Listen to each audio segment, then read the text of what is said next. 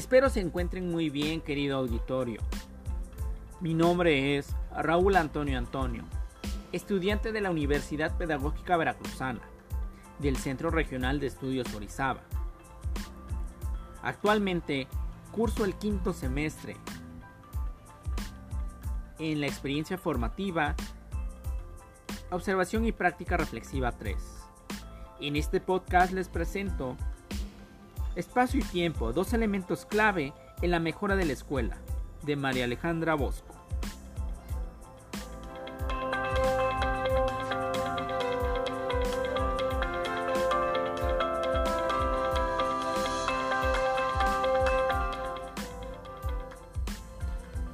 El día de hoy les platicaré que de acuerdo a mi experiencia, eh, las tecnologías han formado parte de mi formación académica. Si bien es cierto, hasta hace pocos años no se lograban eh, visualizar y sobre todo eh, vivenciar estas metodologías de estudio en los últimos años y, de manera más puntual en los últimos meses hemos tomado estas tecnologías como parte de nuestra vida cotidiana y sobre todo como parte fundamental de nuestra formación académica. Les comento que bueno, eh, de manera técnica las tecnologías de la información y comunicación son todas aquellas que nos facilitan precisamente adquirir el conocimiento a través de los distintos medios, sobre todo los medios de comunicación masiva. De acuerdo a Álvarez, en 1993 y otros autores identifican cuatro figuras de la tecnología. La primera, artefactual, y se refiere a las tecnologías y herramientas. La segunda, que es la organizativa, y se refiere a la organización del tiempo y el espacio. Una, también un tercero, que es la simbólica, y se refiere a los símbolos de un lenguaje en particular. Tenemos un cuarto que es la biotecnología y se refiere a la ingeniería de alimentos y a la conservación de los mismos. Tenemos una visión general de las tecnologías en los entornos escolares y es que estos parten a partir de la organización que, tiene cada institución dentro de sus planteles.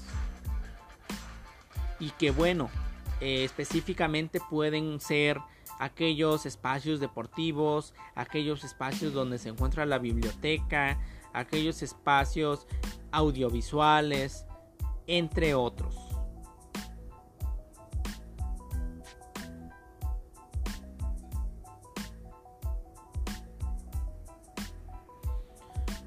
A lo largo de nuestra experiencia y sobre todo eh, en nuestra experiencia académica nos pudimos haber dado cuenta que los maestros nos daban eh, una jornada escolar divididas en diferentes segmentos. Y es que actualmente eso no ha cambiado. Seguimos en la misma eh, dinámica de trabajo, donde los maestros eh, dividen el tiempo de su jornada escolar en distintos momentos y en los cuales incorporan diferentes contenidos.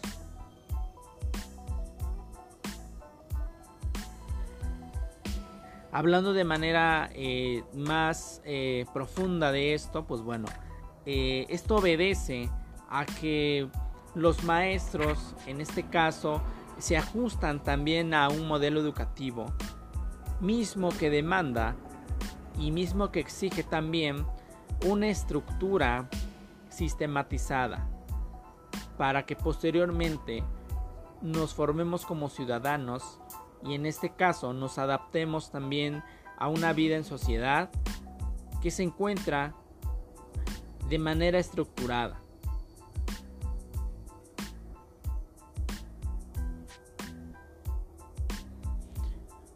¿Cómo es que se organizan en este caso el espacio en los centros educativos, pues bueno, como ya lo mencioné, eh, se dividen en diferentes eh, espacios para que los estudiantes se puedan desarrollar en diferentes áreas, tanto físicas, sociales, psicológicas y, y por qué no también este, motrices.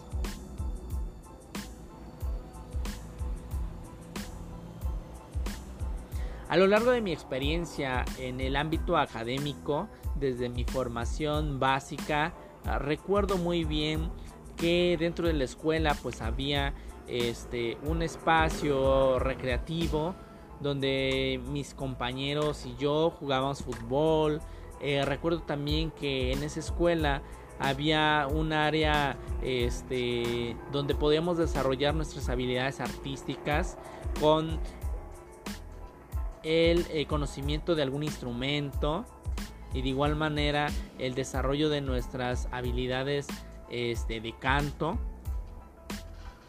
Y yo no entendía el por qué. Para mí era muy natural este, llevar esa, esa vida cotidiana dentro de la escuela. Pero en este momento entiendo que todo eso obedece a una estructura de los planes eh, de estudio y de igual manera de un modelo educativo, el cual tiene como principal objetivo, pues bueno, adaptarnos a eh, la sociedad y que en algún momento nos incorporemos como ciudadanos.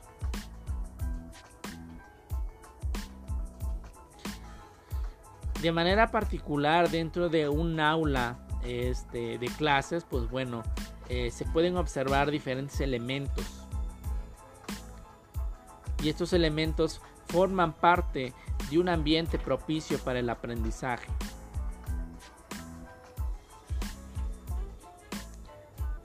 Hago un contraste con lo que yo viví en mi educación básica y es que en ese momento eh, yo no identificaba este, esas áreas y ese ambiente para el aprendizaje.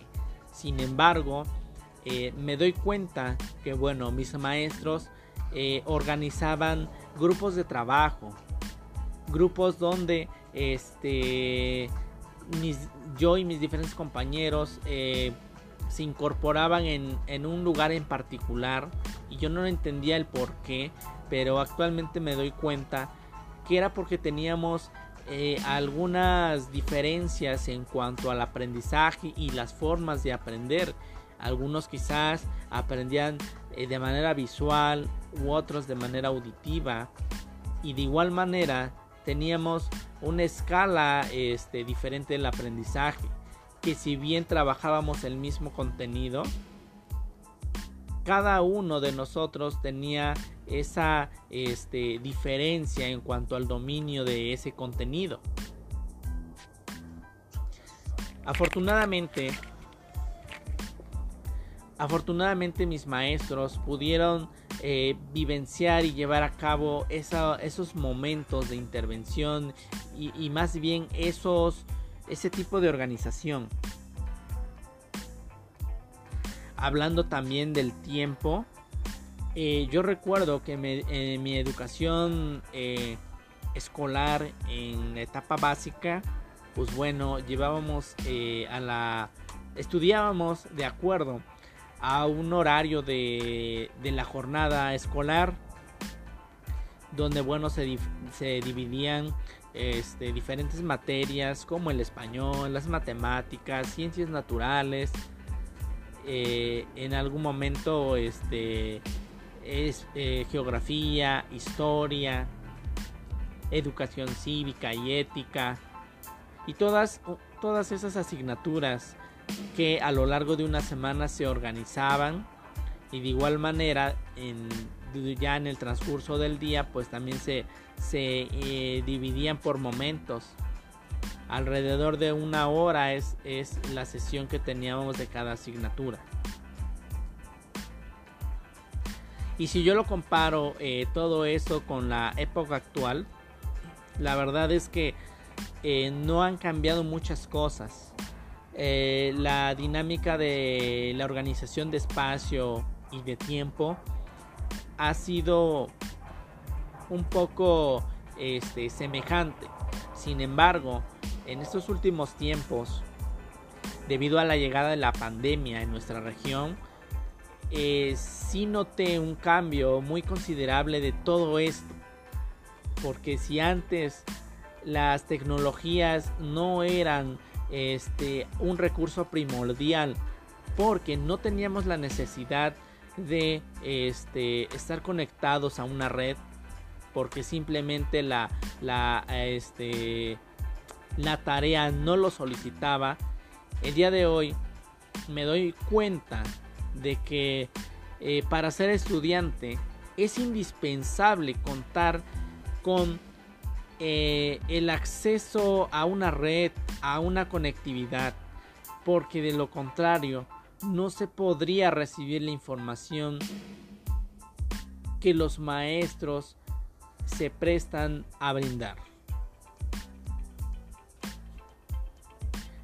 El dominio de las aplicaciones en este momento han ido de una manera progresiva y aunque se viven ciertas dificultades en algunos, eh, sobre todo en algunas comunidades alejadas de nuestra región, para los que sí tienen esta facilidad, han logrado este, estos estudiantes dominar eh, mucho este, las herramientas tecnológicas que parten desde una computadora, este, un celular, una tablet.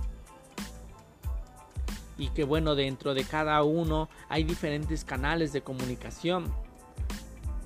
El uso de las aplicaciones también ha sido este, de gran significado, porque gracias a ella nos llega la información y además de eso la podemos guardar, la podemos administrar y que en cualquier momento nosotros la podemos este, pues tomar para hacer algún tipo de investigación.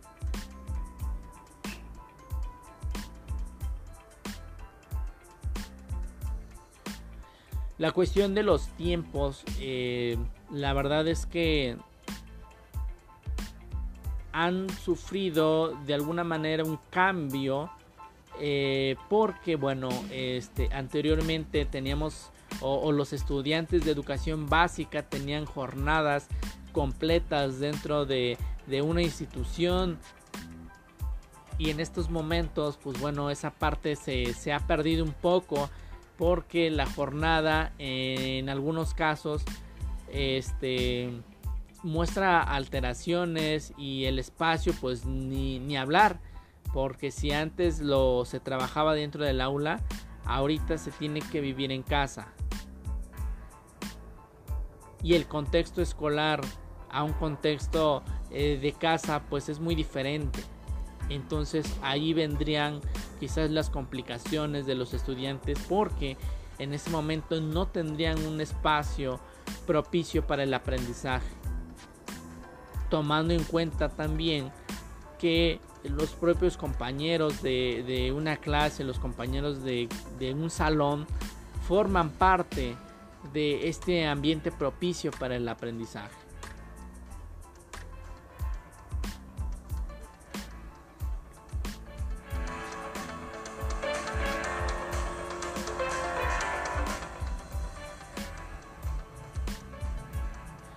Me agrada saber y, la verdad es que me siento afortunado porque en estos tiempos he vivido la grata experiencia de ser un estudiante y de ser un docente.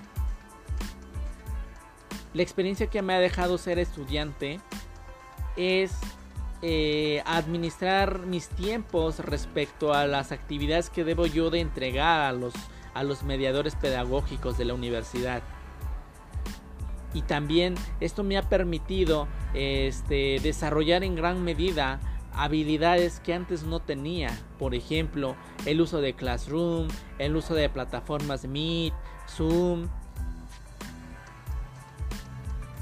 la elaboración de documentos en eh, procesadores de textos como son Word, PowerPoint, Excel y otros más el empleo de aplicaciones y, canales de comunicación como lo son Facebook, como lo son eh, WhatsApp, como lo es el correo electrónico, me ha permitido en gran medida entablar comunicación y sobre todo recibirla para apropiarme de varios conocimientos. La experiencia que me ha dejado ser docente me ha permitido de alguna manera dar seguimiento a los procesos educativos de los estudiantes en nivel preescolar y en nivel primaria. Sobre todo porque eh, me he desarrollado en un contexto educativo comunitario, en el Consejo Nacional de Fomento Educativo. Esa institución me ha orillado a darle seguimiento a distancia y presencial a los estudiantes, sobre todo porque se, se consideran ellos como personas que tienen dificultades para el acceso a la conectividad. Y bueno, la necesidad de educar me ha permitido darle acompañamiento a esos estudiantes, llevándoles a sus comunidades las actividades que bien no pueden recibir a través de algún canal de comunicación o de algún medio de comunicación. La verdad es que ser docente está en una constante de cambio. Y la reflexión que me deja es que nunca vamos a dejar de aprender y nunca vamos a dejar de actualizarnos. ¿Y cuál es la relación que existe entre tiempo y espacio? Pues es que el docente debe organizar precisamente los tiempos para eh, em, de alguna manera eh, eh, sincronizarse con todos esos contenidos que bien debe de abordar con los niños y sobre todo dejarles aprendizajes de cada uno de ellos y en cuestión este, de los espacios pues bueno este, es bien importante tener a la mano los materiales que forman parte de la enseñanza y aprendizaje y que si bien en estos momentos eh, la tarea de educar se vuelve complicada porque en muchos de los casos no se presta para estar en un área escolar, en un centro educativo, con todas esas, eh, con todos esos materiales que los niños eh, deben tener y deben, deben sobre todo manipular. Los maestros en este caso nos hemos dado a la tarea de preparar materiales que bien los niños pueden tener en casa y sobre todo para que sus padres también los ayuden en este proceso de enseñanza-aprendizaje.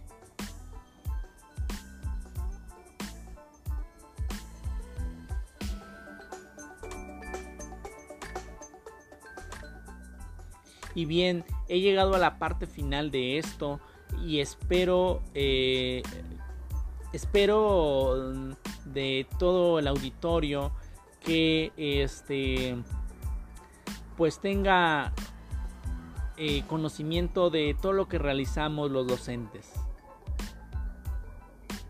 Y les agradezco la atención prestada y esto sería todo